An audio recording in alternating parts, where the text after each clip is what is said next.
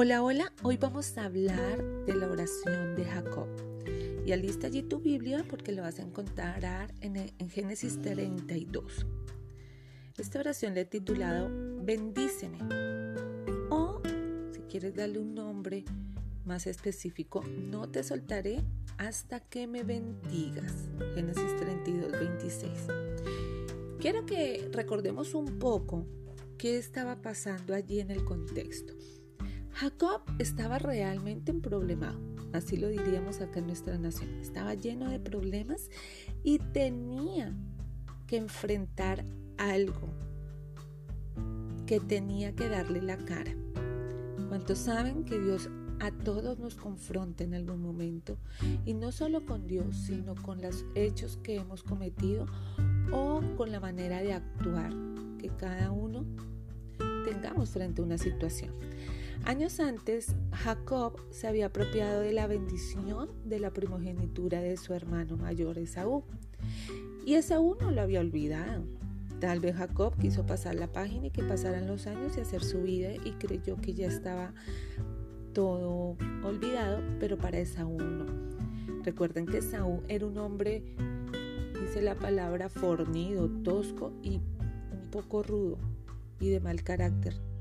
Y pues no era para menos, yo diría que enojado, estaba muy enojado. Y no era para menos saber que le habían robado lo que le pertenecía. Es decir, no es el tipo de persona con el que quieras tú encontrarte en ningún momento de tu vida. Y quiero que tú pienses en un momento, si en algún momento hemos tenido situaciones así y aunque creemos que ya pasó la página, creemos que ya se olvidó, en algún momento Dios nos va a confrontar, nos va a llevar a situaciones así para poder enfrentarlas. Y esta es la oración que tendremos que tener en cuenta. Ahora Saúl estaba presionando a Jacob con un ejército de 400 hombres. Y en la historia tal vez tú dices, no, pero no fue así. Claro que es así. Porque ¿por qué crees que Saúl iba armado con un ejército de 400 hombres si no era para confrontar a su hermano por lo que había hecho?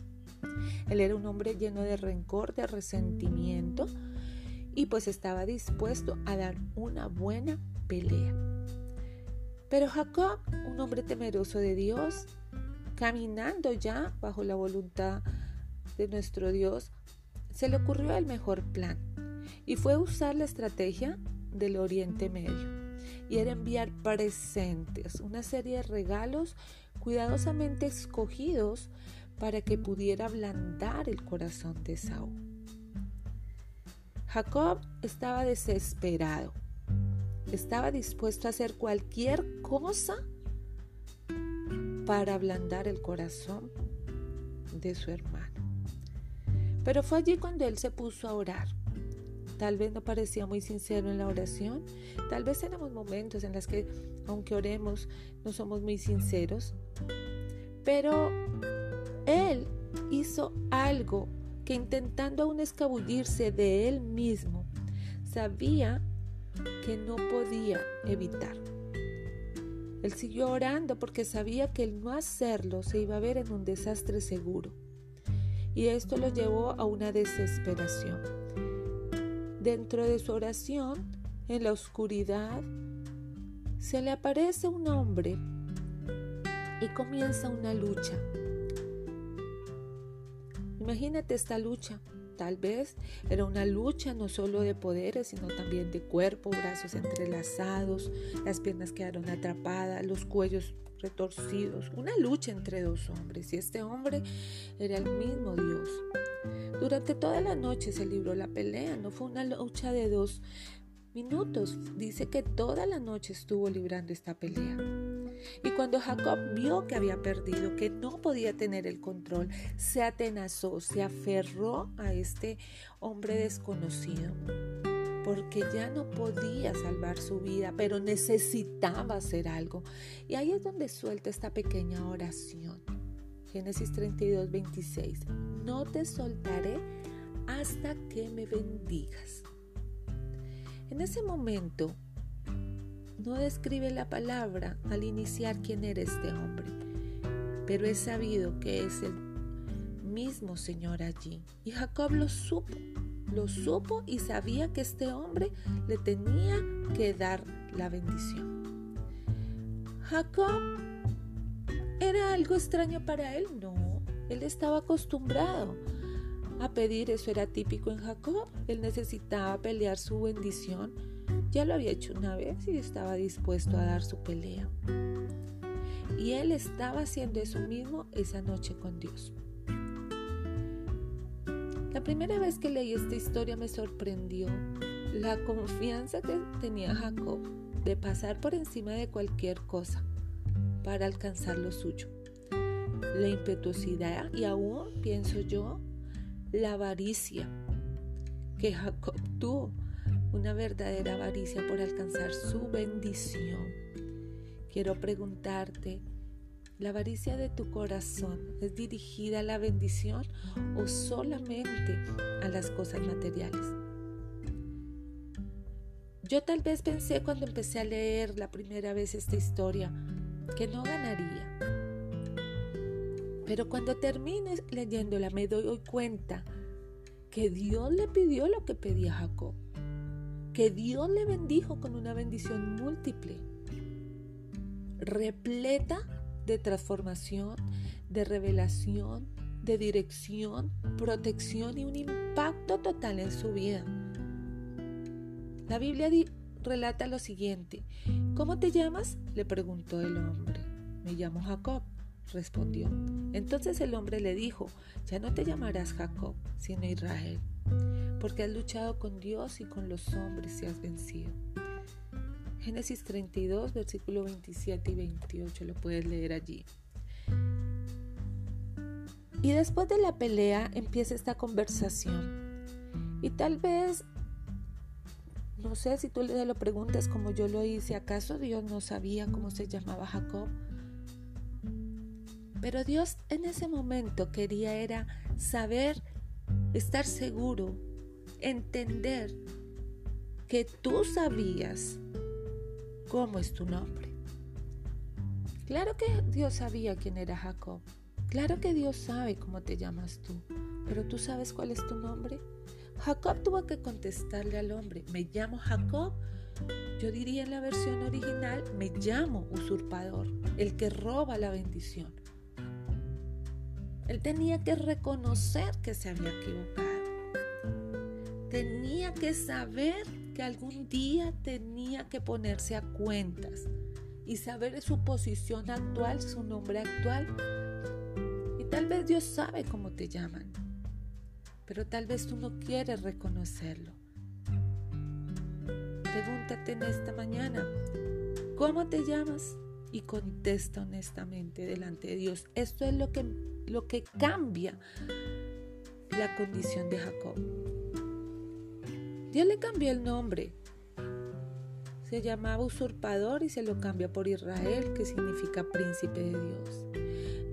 El nombre no solo representaba un lugar o una posición, representaba la transformación del corazón. En aquella época los nombres eran muy importantes. Deberían ser igual en esta época. Hemos olvidado un poco esto, pero para Dios es importante cómo te llamas. ¿Por qué te llamas así? ¿En qué momento tienes esa condición en tu vida? Y hay un cambio positivo en la personalidad de Jacob. Y esto estaba impresionando la vida de Jacob. A tal punto que él se aferró y no se soltó. No se soltó. Era la única oportunidad que tenía aferrarse a Dios y se rehusaba a dejarle ir. Dice el versículo 29, ¿y tú cómo te llamas? le preguntó Jacob. ¿Por qué me preguntas cómo me llamo? le respondió el hombre. Y en ese mismo lugar lo bendijo. Llamó a ese lugar Penuel porque dijo, he visto a Dios cara a cara y todavía sigo con vida. Cruzaba Jacob por el lugar llamado Penuel cuando salió el sol, a causa de su cadera dislocada y barranqueando Por esta razón, los israelitas no comen el tendón que, que está en la coyuntura de la cadera porque Jacob se le tocó en dicho tendón. Me impresiona, me impacta mucho y quiero que desmenucen muy atentamente esta situación, de esta oración, de esta lucha que Jacob tuvo. Dice que en ese lugar Dios le bendijo, Dios le bendijo. Y tal vez en ese momento cuando Jacob peleaba por su bendición, que era que lo librara de sus problemas, había algo mayor. Y era una bendición mayor. Era una bendición en la que podía encontrarse cara a cara con Dios y ya Jacob no estaba dispuesto a perder eso. Él había visto cara a cara a Dios y seguía con vida. Cuando tenemos, vamos a, en la oración por nuestra bendición, para que Dios nos libre de problemas, no solamente vamos a encontrar respuesta en nuestra oración, no solamente vamos a ver respuesta a nuestra necesidad.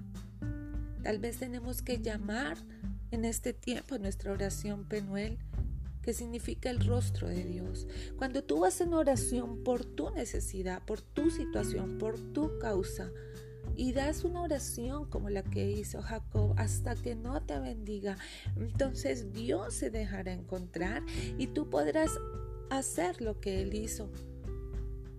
Penuel significa el rostro de Dios y podrás ver cara a cara a Dios.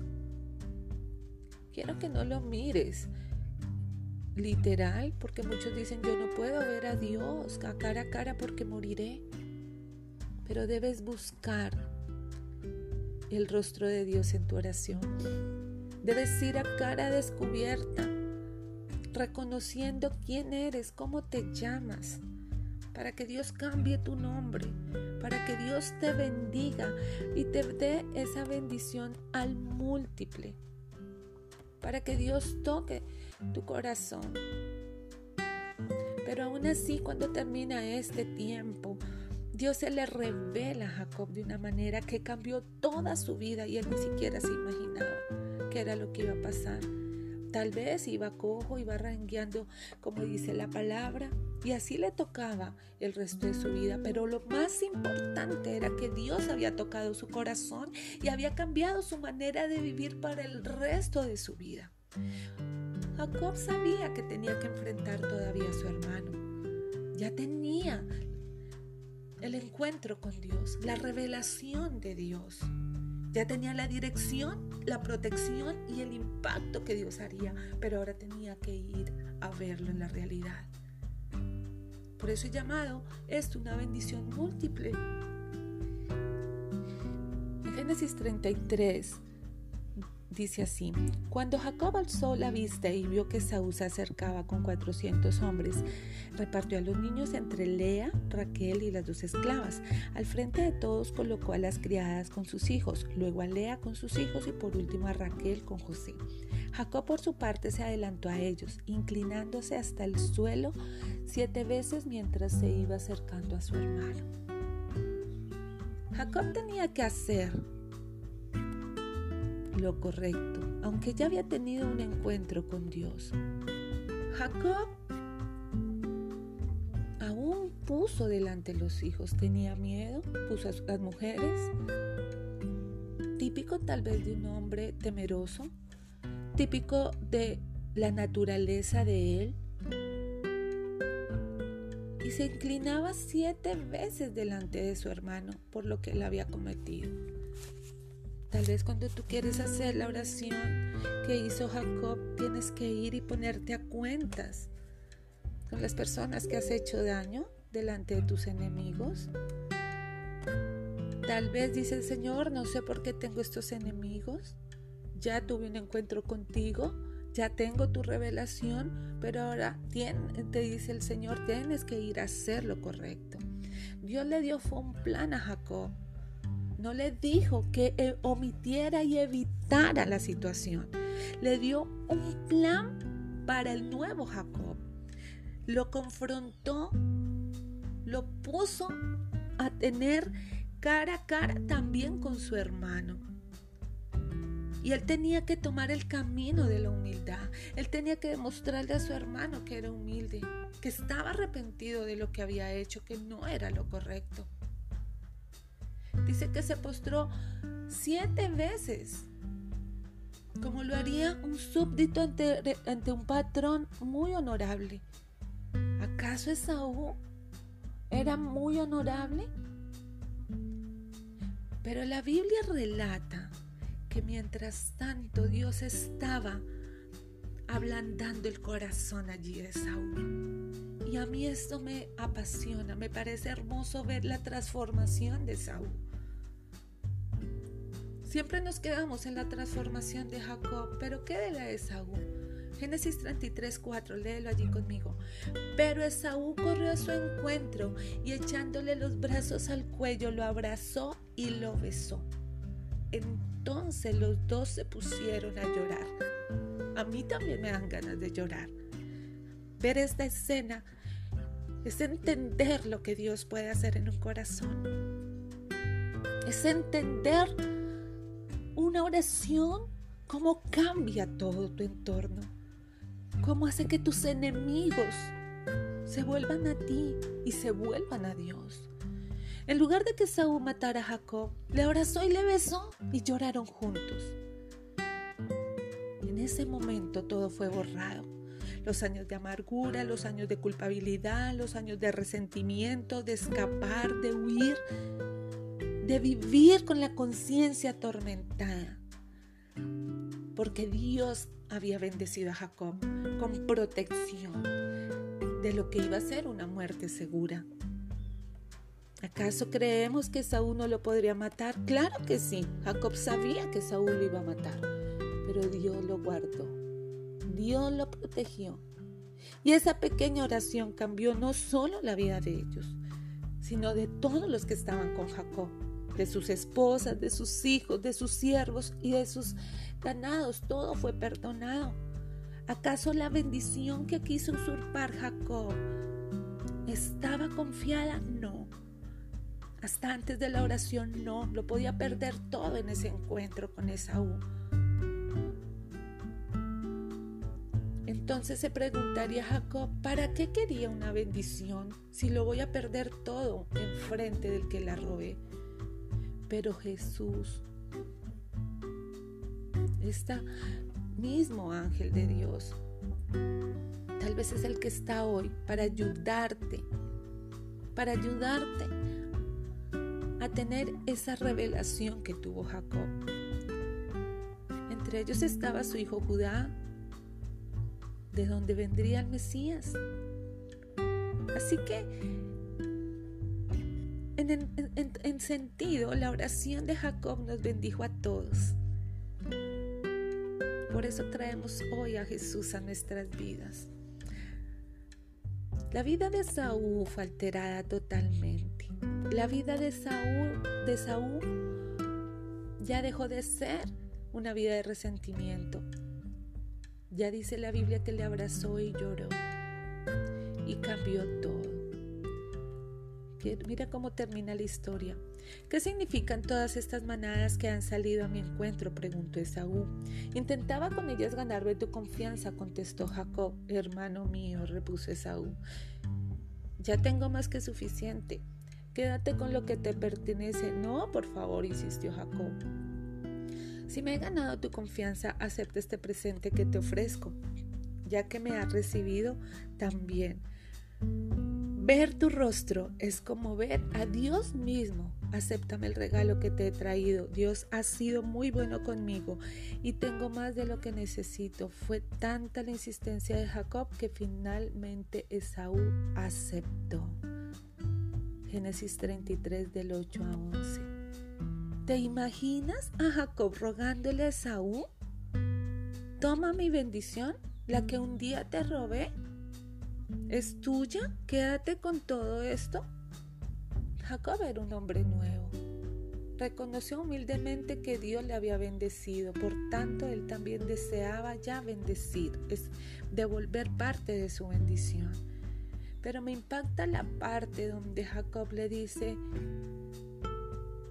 Dios ha hecho tanto y ha sido tan bueno conmigo que ver tu rostro, Esaú, es como ver a Dios mismo. Es entender que Dios está conmigo. Es saber que Dios estuvo en el asunto y ver a Dios en tu rostro, en tu corazón, a través de ti. Qué historia más hermosa, ¿verdad? Así que yo te voy a invitar para resumir que tú hagas esta oración como él la hizo. Quiero darte unos puntos para terminar y quiero que entiendas esto. Número uno, que Dios bendice al que es espiritualmente agresivo, no al que considera que se lo merece todo o que se justifica. La bendición de Dios descansa sobre todos, pero hay una bendición sobre el que es agresivo espiritualmente. Todo el mundo cree que hay que ser pasivos espirituales, personas lindas, agradables, debiluchas, pero esto es lejos de la realidad espiritual. Debemos ser amables, debemos ser misericordiosos, pero Dios quiere más que personas lindas. Dios sueña con un pueblo que gane todas sus batallas. Dios sueña con un pueblo que saboree las aventuras y que disfrute lo que Dios tiene para nosotros. Eso es lo que Dios quiere. La oración no es un sedán maravilloso para un paseo que se está contemplando en el paisaje de la ciudad. La oración es un camión que va directamente al almacén para descargar y cargar las cosas que Dios tiene para ti. Esto lo escuché alguna vez en una historia. Las personas necesitan que no vayas solo observando y mirando lo que otros tienes las personas no alcanzan nada cuando no oran, cuando no piden, cuando no reciben, cuando no luchan. No puedes tener una oración tímida y callada. No puedes tener una oración llena de, resignación. Tienes que luchar por lo que Dios tiene para ti. Amén. Lo otro es que tú tienes que entender que Dios está dispuesto, dispuesto y es capaz de bendecir a los que piden. A Él le encanta derramar favores. A Dios le encanta escuchar que lo que tú quieres. Él quiere que te beneficies de todo lo que más puedas en esta tierra. Él quiere que tú tengas la naturaleza de Él en ti. Y para eso tienes que pelearla, tienes que, vender, que luchar tal vez una batalla toda una noche para que Dios dé respuesta.